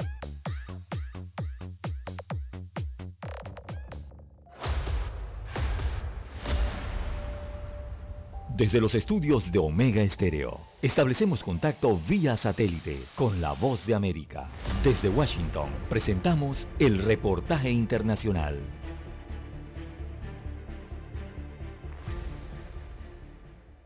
Las calles en las ciudades de Bolivia muestran más movimiento comercial debido a las fiestas de fin de año y la expectativa de que la economía pueda recuperarse poco a poco. Juguetes, ropa y productos decorativos y comestibles son los más demandados en esta época. Sin embargo, el incremento de casos de COVID-19 y la alerta en el mundo por la variante Omicron generan preocupación porque nuevas restricciones serían un revés a la economía, dijo a La Voz de América el presidente de entidades empresariales de Cochabamba, Luis Laredo. Lamentablemente el tema de la reactivación económica en Bolivia no se está dando o se está dando a pasos muy lentos y en ese sentido yo creo que las autoridades deberían analizar muy bien el tema de los horarios de restricción, de aforos y sobre todo el control que es bien necesario. Mientras tanto, varios municipios intensifican sus operativos de control, aunque algunas autoridades anunciaron que habrá flexibilización de horario para recibir el año nuevo. El alcalde de la ciudad de La Paz, Iván Arias, informó sobre las determinaciones asumidas. Vamos a tener brigadas haciendo control local que no tenga todos sus componentes con gente certificada, les va a caer una multa. Por otro lado, en el departamento de Santa Cruz se registra la mayor cantidad de casos de COVID-19, por lo que el gerente de epidemiología del Servicio Departamental de Salud, Carlos Hurtado, llamó a la población a no descuidar las medidas de bioseguridad y asistir a los puntos de vacunación. Es momento de reflexión estos días que se vienen las fiestas y la mejor manera de regalar esperanza es vacunándonos, vacunando a nuestros niños y vacunándonos las personas que aún no lo han hecho. Y mientras tanto sigamos cuidándonos. Para asistir a eventos públicos de fin de año, autoridades exigen los certificados de vacunación y advierten que quienes incumplan las disposiciones serán pasibles a procesos penales por delitos contra la salud pública. Fabiola Chambi, Voz de América,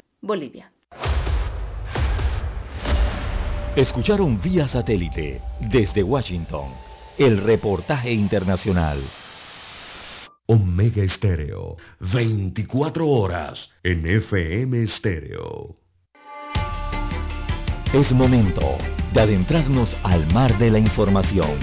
Este es el resultado de nuestra navegación por las noticias internacionales más importantes en este momento.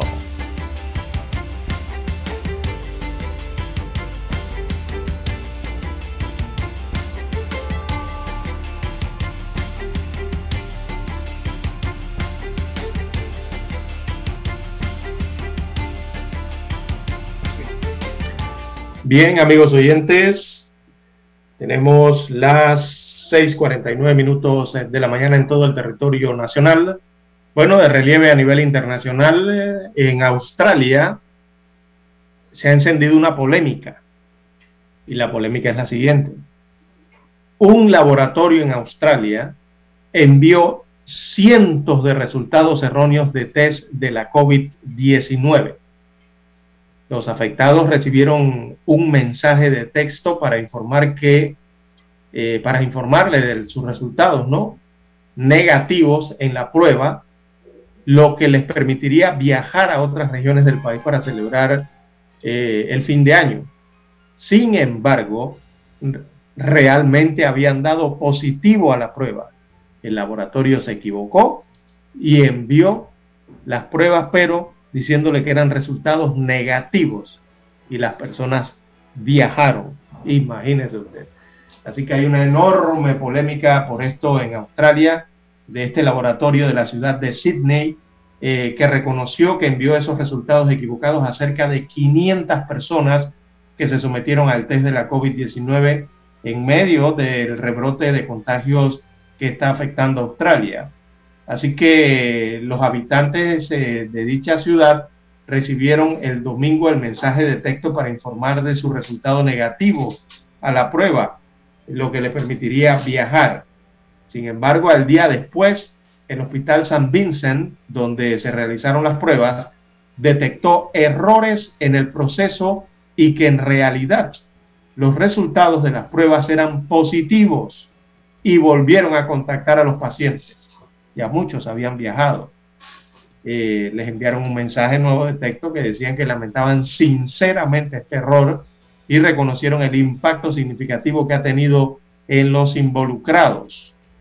Así que los errores se debieron al volumen sin precedentes de pruebas para detectar el COVID-19 que, eh, que derivaron entonces en errores al procesar los datos y les mandaron un mensaje diciéndole que estaban negativos cuando realmente estaban positivos a la enfermedad. Bueno, eso ha generado una polémica enorme en Australia, que son bien celosos en estos temas de la calidad y de la atención a los ciudadanos allá en Australia. Bueno, por los Estados Unidos de América, eh, el gobierno norteamericano iniciará la investigación a los cruceros después de la explosión de casos de COVID-19 por Omicron y están mirando es a los cruceros. Así que la pandemia ha arruinado los planes de muchos viajeros, ya sea por la decisión de las navieras o los viajeros eh, asustados o contagiados que abarrotaron, abortaron en este caso sus planes, o por los gobiernos que tienen la última palabra de eh, eh, la última palabra esto a la hora de, de, permitir la llegada de los barcos a los países. Recordemos que esos cruceros necesitan permiso para atracar. Así que los Estados Unidos va a investigar eh, a estas líneas de crucero porque se ha dado una, una, una explosión eh, de casos eh, dentro de estas embarcaciones.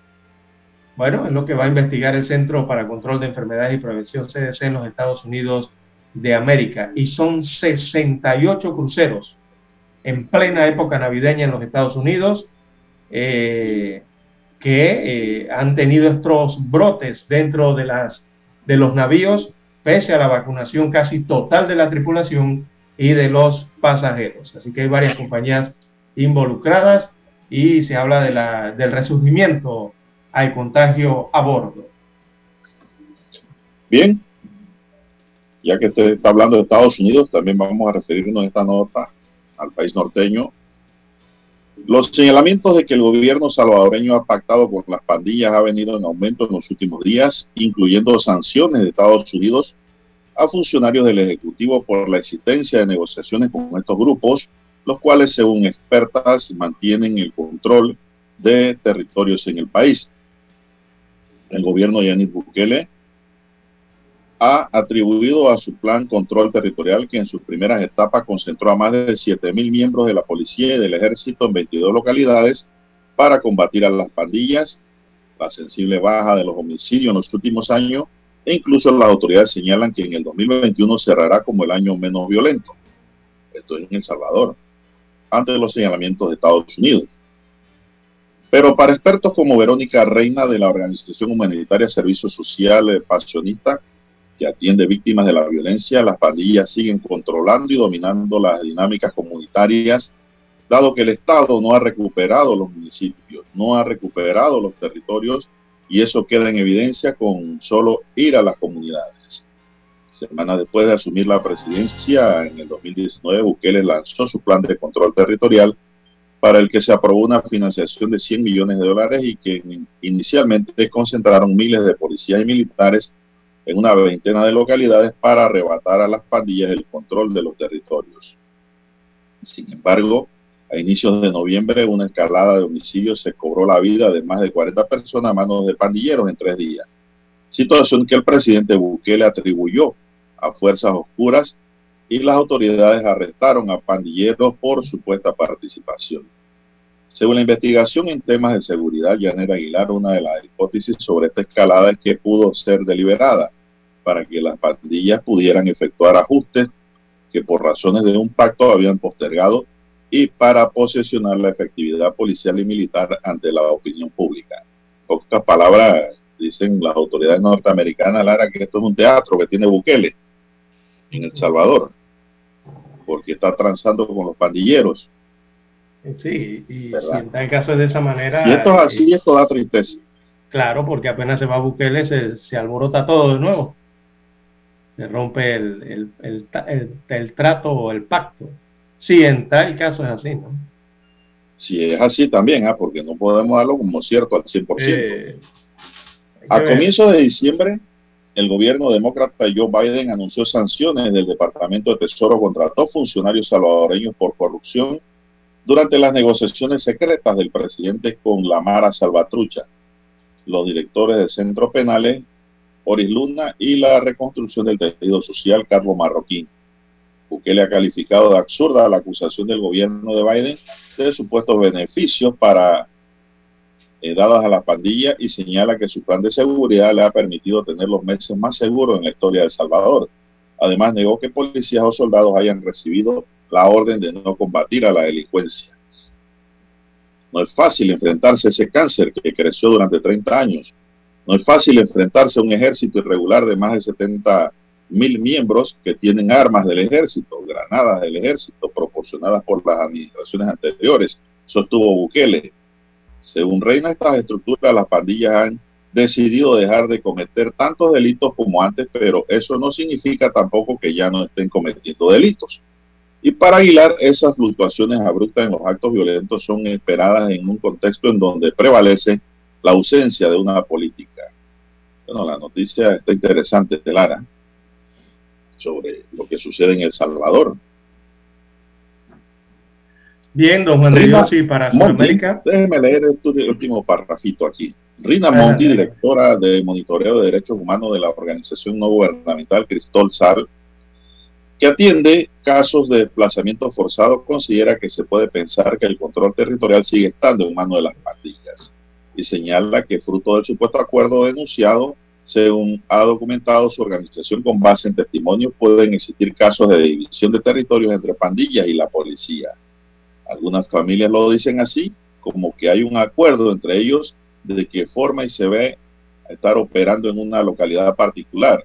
No puede decir que esto vaya a ser una tendencia a nivel nacional, pero hay algunos casos que así lo revelan, subrayó matizó que en todo caso el comportamiento de desplazamiento forzado en 2021 es similar al registrado antes de la pandilla y recordó que los pandilleros son quienes más expulsan de sus hogares a los propios salvadoreños. Bueno, sí, porque los salvadoreños, la, la inmigración hacia los Estados Unidos principalmente, ese es uno de los principales, eh, de las principales causas, ¿no? El tema de la violencia y el pandillerismo en El Salvador. Por eso muchos salvadoreños, es más, El Salvador es el, país que, de habitantes centroamericanos que más migra a, o emigra hacia los Estados Unidos de América, seguido de Guatemala, Honduras, eh, eh, Guatemala, Honduras y después sigue Panamá, casualmente. Eh, emigran más gente, más, más panameños que costarricenses. Usted sabía, don Juan de Dios, una arista allí. emigran más nacionales panameños hacia los Estados Unidos que eh, ciudadanos costarricenses. Estamos, ah, nosotros estamos por arriba en inmigración. Los ticos no viajan mucho. No, es raro encontrarse un tico en Estados Unidos. en su país. Ahora bien, eh, Panamá y Costa Rica son de la, dentro del escenario centroamericano, son los que menos emigran, pero el que menos emigra es Costa Rica. Eh, viendo Juan de Dios, eh, bueno, es parte de lo que hace Bukele contra, y, o hizo, ¿no? Para eh, contener las maras, todo lo que ha hecho, los anuncios que ha hecho, nos acordamos de, del tema de las cárceles. Usted se acuerda cuando las cárceles eran una celda para una pandilla y otra celda para otra. Él mezcló a todos. Dice que tienen que convivir y que tenían que respetar al Estado. Bien, tenemos que hacer la pausa porque ya tenemos la señal vía satélite desde Washington, Estados Unidos de América. Adelante, Daniel. Esta es la hora. 7 AM. 7 horas. Omega Estéreo, 40 años con usted en todo momento. El satélite indica que es momento de nuestra conexión. Desde Washington vía satélite y para Omega Estéreo de Panamá, buenos días América. Buenos días América, vía satélite desde Washington.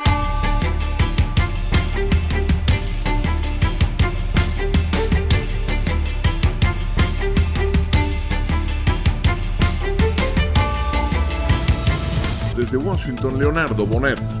Los Centros para el Control y Prevención de Enfermedades de Estados Unidos reportan un incremento de casos de influenza estacional y confirman las primeras dos muertes. Se trata de dos niños fallecidos esta semana. El anuncio de ambas muertes ocurre tras semanas de aumento sostenido de casos de influenza en Estados Unidos. 90% de los nuevos casos de influenza en las últimas semanas ha sido en niños y jóvenes adultos entre 5 y 24 años. Una situación que se agrava debido a la pandemia de COVID-19 y que, de acuerdo con profesionales de la salud, puede sobrecargar aún más el sistema estadounidense de salud. Belén Mora, Voz de América, Washington. Al gobierno de Washington le han recomendado tomar diversas medidas para tratar de contener la creciente propagación de los contagios por Omicron. Por otro lado, fue reducido el tiempo de cuarentena para contagiados asintomáticos. En Estados Unidos, los expertos en salud pública siguen buscando nuevas maneras de enfrentar el coronavirus. El principal asesor en materia pandémica de la Casa Blanca, Anthony Fauci, sugiere poner en vigencia el requisito de vacunación para viajeros estadounidenses en vuelos nacionales. Considera que esta medida incentivaría a la población no inmunizada a vacunarse. Por su parte, el presidente Joe Biden dijo que la creciente ola de nuevos contagios en el país y los no vacunados pueden comprometer pronto la capacidad de ingreso de pacientes. José Pernalete, Voz de América, Miami. Un total de 116 ciudades en el estado de Bahía, en el noreste de Brasil, estaban bajo estado de emergencias debido a las inundaciones causadas por fuertes lluvias que han afectado la región desde finales de noviembre. En ciudades de por lo menos otros cinco estados en el norte y sureste de Brasil, también ha habido inundaciones en días recientes. En Bahía, las inundaciones han afectado a más de 400.000 personas. La decisión de las autoridades de salud estadounidenses de acortar de 10 a 5 días el periodo de aislamiento y de cuarentena recomendado para el COVID-19 ha generado críticas de algunos médicos especialistas al tiempo que podría crear confusión entre muchas personas. Desde Washington vía satélite y para Omega Estéreo de Panamá hemos presentado Buenos Días América. Buenos Días América vía satélite desde Washington.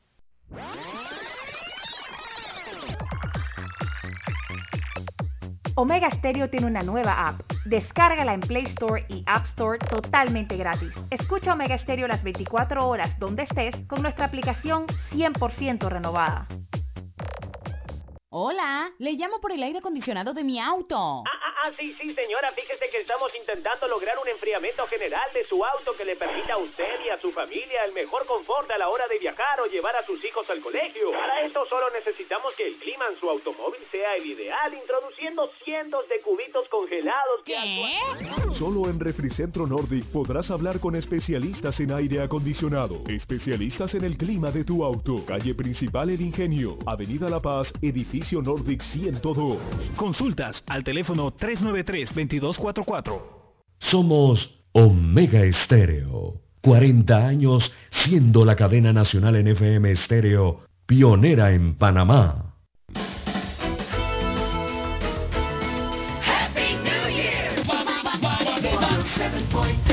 Omega Stereo.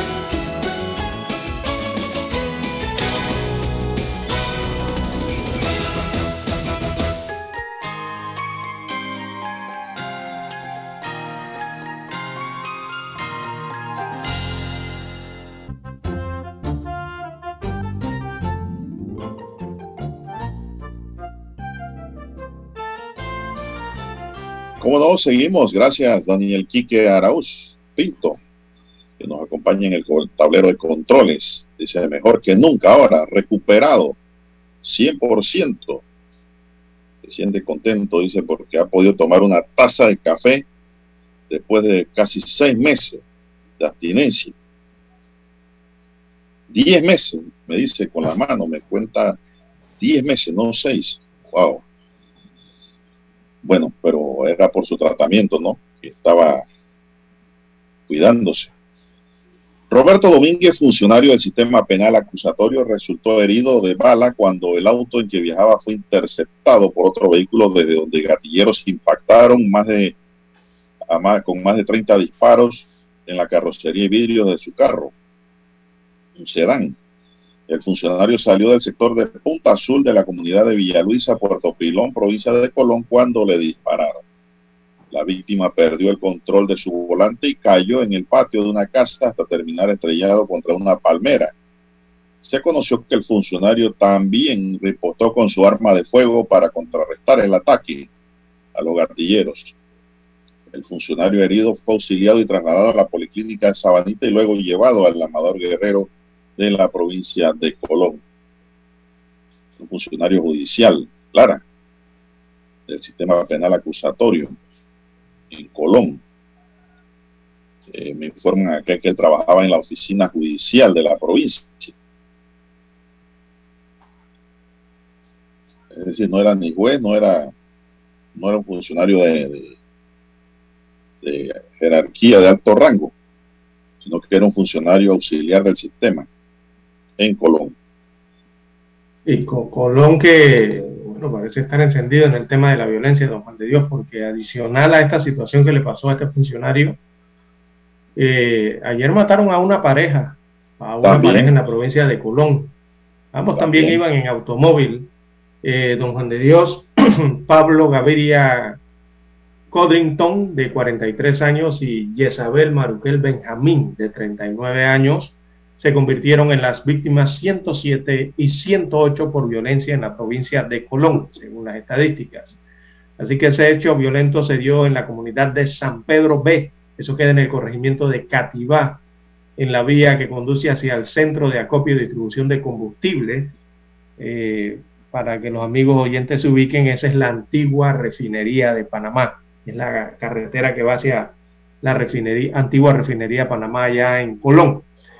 Ambos fueron atacados dentro del vehículo tipo eh, sedán, ¿verdad? Un automóvil familiar pequeño. Posteriormente eh, se procedió entonces a realizar la investigación por parte de los estamentos y las instituciones respectivas. Muchos eh, operativos se mantuvieron en la provincia de Colón el día de ayer para tratar de ubicar a quienes cometieron este crimen.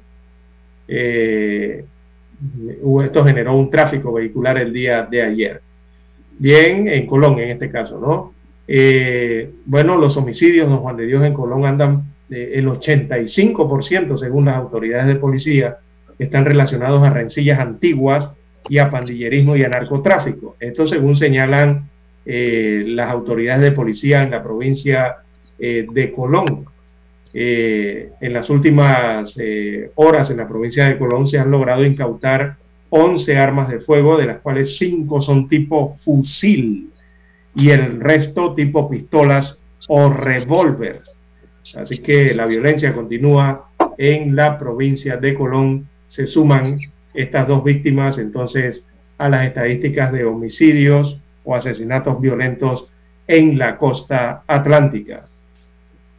Bien, don César, mientras eso ocurre acá, la jueza tercera de liquidación, Valoisa Martínez, debe decidir si le otorga permiso de salida o no al exmandatario de Panamá, Juan Carlos Varela, para salir del territorio nacional, pero antes debe opinar la Fiscalía.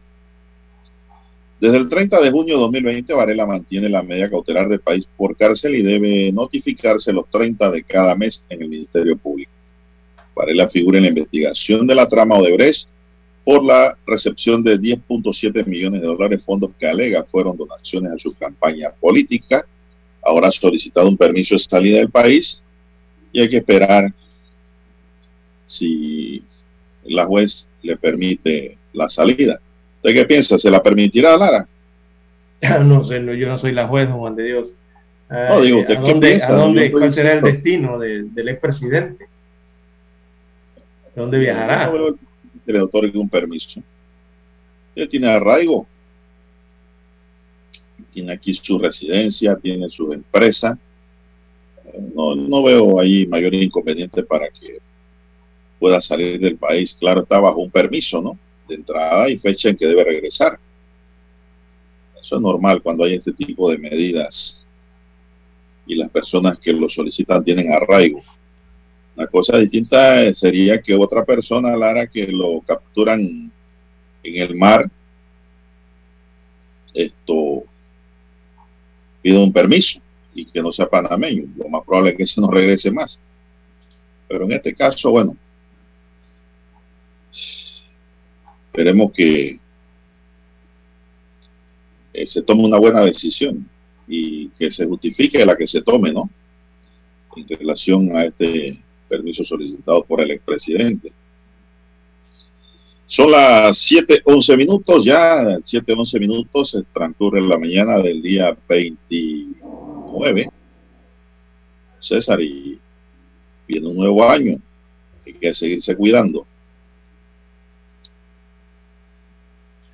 Así es, don Juan de Dios. Bien, las presidente 7.11, 7.11 minutos de la mañana en todo el territorio nacional.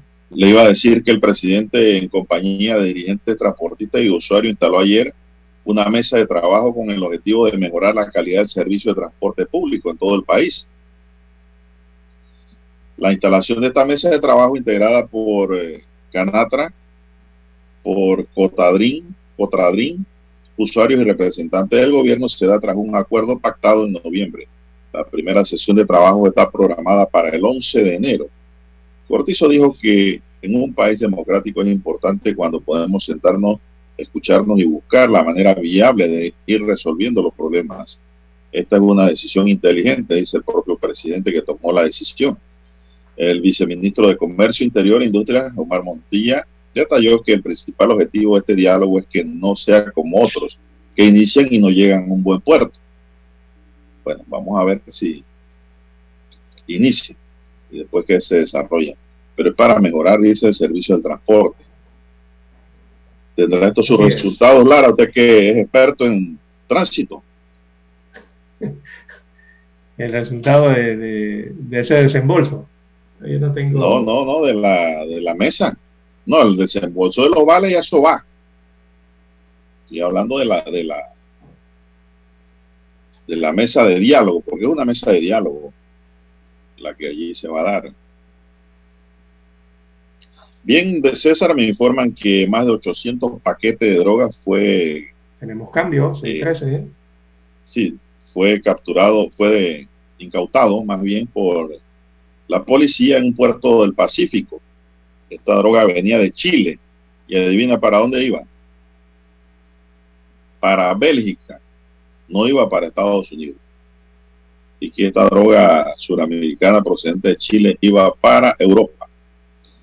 Bien, vamos a hacer una pausa, don Dani, y regresamos. 7.30 AM.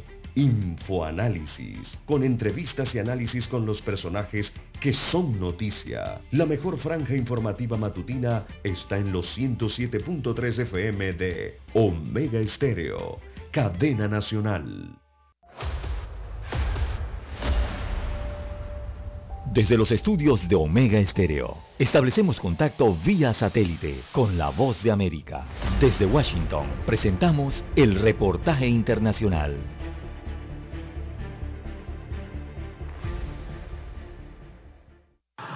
La reciente llegada de la variante Omicron ha encendido las alarmas en Venezuela.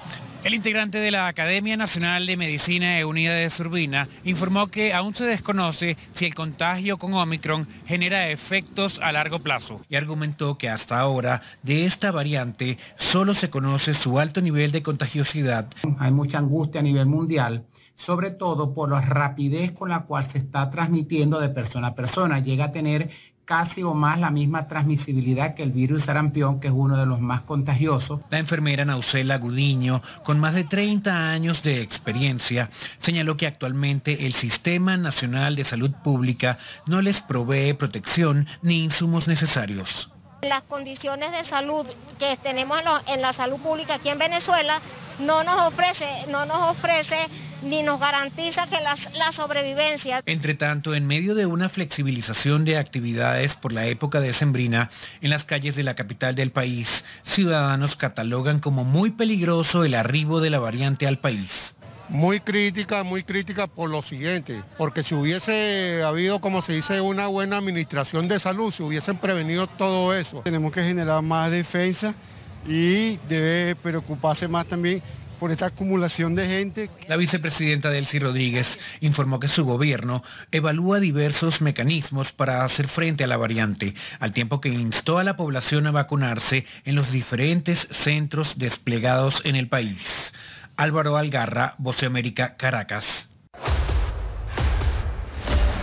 Escucharon vía satélite desde Washington el reportaje internacional.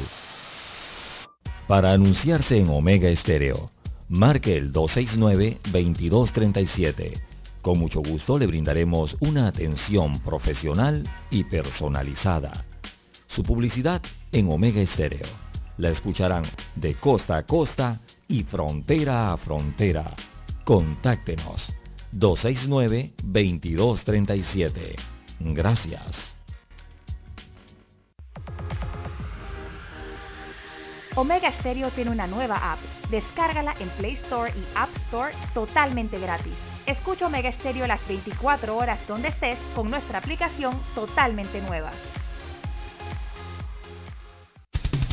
Happy New Year, Omega Stereo.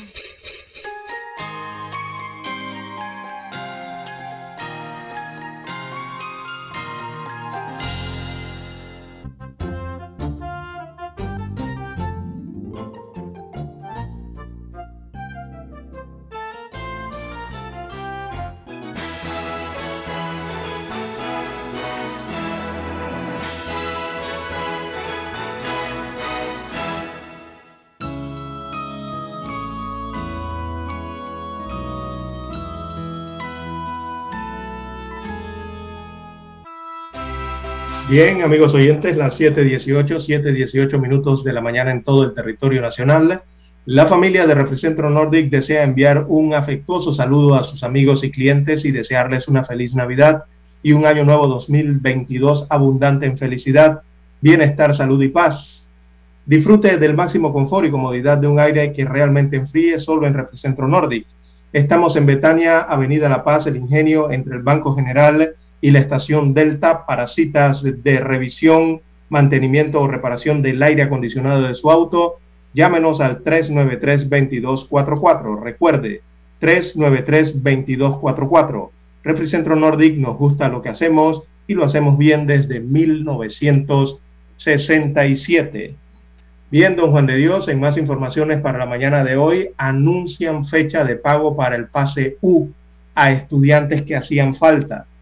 Eh, esto es solo para los que aprobaron el año Acuérdense que las nuevas eh, medidas adoptadas son en base a esto, ¿no? A que apruebas el año eh, a los estudiantes. Así que los estudiantes que aprobaron el año escolar y que aún no han recibido el desembolso del PASEU recibirán el pago el 14 de enero del año 2022.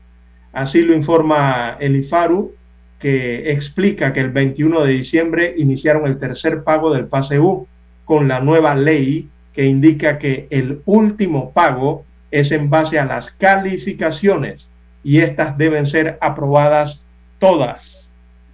Eh, manifiestan entonces desde el IFARU que debido a que oficialmente el año lectivo culminó el 23 de diciembre, habían recibido el 80% de las calificaciones por el Ministerio de Educación, el 80% entonces de las calificaciones de los colegios oficiales y privados.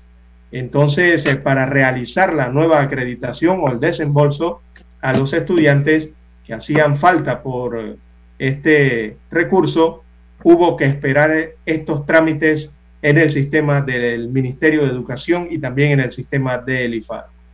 Así que, según informan, ya han recibido el 20% restante de las calificaciones de quienes aprobaron el año y tienen derecho al beneficio del PASEU. Por lo tanto, iniciarán el proceso para realizar una nueva acreditación de los estudiantes que hacían falta por el desembolso y esta acreditación será el día, repito, 14 de enero del año 2022. Así que ese pase U a los que hacían falta se les entregará el próximo año, el día 14. Buena la información tenemos acá entonces también que el director de asesoría legal del Ministerio de Educación, Jorge Chan, presentó ayer una denuncia ante la sede del Ministerio Público de San Miguelito. Esto luego de detectar la presunta falsificación de cerca de 40 diplomas de universidades presentados para obtener mayor puntaje en el concurso de vacantes para nombramientos de educadores en la Dirección Regional de Educación del mencionado distrito. A través de un comunicado emitido por el Meduca se conoció que el proceso instaurado en el Ministerio Público en San Miguelito fue atendido por la fiscal superior Zulma Chu y la jefa de atención primaria Lady Machuca. Chan había explicado anteriormente que si a los docentes que están en el concurso y no son del sistema se les comprueba falsedad en los certificados o diplomas, se les retiraría y se les denunciaría penalmente. Quiere decir que ya fueron retirados, Lara. Además, Chan dijo que a los educadores que son del sistema, no solo los que aspiraban, Lara, los que son del sistema y se les pruebe que introdujeron diplomas alterados, se les retirará del sistema, no se les valorarán los documentos y se les abrirá un proceso disciplinario para destitución, aparte de la parte penal que va a adelantar el Ministerio Público, ¿no? De la Subdirección General de Educación se anunció que las pesquisas continúan, siguen buscando y se notificó de la probabilidad de estas irregularidades en otras 15 regiones del país para estar pendiente y establecer el alcance de las anomalías. Algunas de las presuntas falsedades halladas por el Meduca fueron las firmas de rectores falsas, falta de códigos de barra de seguridad y sellos en diplomas de licenciaturas, maestrías y posgrados. Las investigaciones establecieron que los documentos posiblemente alterados son de las universidades Latina, la Metropolitana de Educación, Ciencia y Tecnología y de la Universidad de Panamá, cuyos representantes también presentarán otras denuncias penales ante el Ministerio Público, don César. Hombre, esto es lo último. Continúan esas investigaciones. Lo último. Bueno, en las redes sociales. Quiere decir, que si esto lo intentaron hacer es porque se, dio, se sabía que el sistema era vulnerable, Lara. Así es, sabían cómo evadirlo. Sí, habría que ver cuántos están dando clases que han entrado con diplomas falsos también, Lara. Que ver una auditoría allí, que es lo que regularmente se solicita. Claro que debe haber una auditoría general, una verificación general de todos los educadores, sin excepción. El que no la debe, no la teme. Así es. Bueno, nos escriben en las redes sociales, don Juan de Dios. Eh, bueno, usted sabe que cuando le escriben en las redes sociales a uno, es regularmente porque hay que eh, establecer qué es lo correcto y lo incorrecto en las redes sociales, porque hay de todo, don Juan de Dios. Tiene que quedar uno como periodista eh, confirmando a las personas.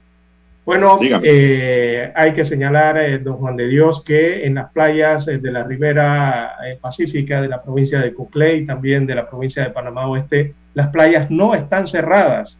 Eso hay que aclarárselo. Ya lo han aclarado las autoridades de Panamá Oeste y las autoridades de Coclé. Las playas no están cerradas. Eh, simplemente habrá, habrá algún tipo de regulación, de monitoreo por parte de las autoridades de salud y también de fiscalización. Eh, entonces hay que utilizar las terminologías correctas en estos casos de don Juan de Dios.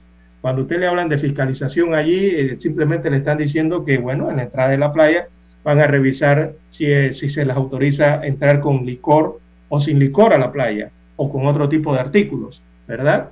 Eh, el tema de la regulación vendría por la cantidad de personas que pudieran estar dentro del espacio abierto de, una playa pública.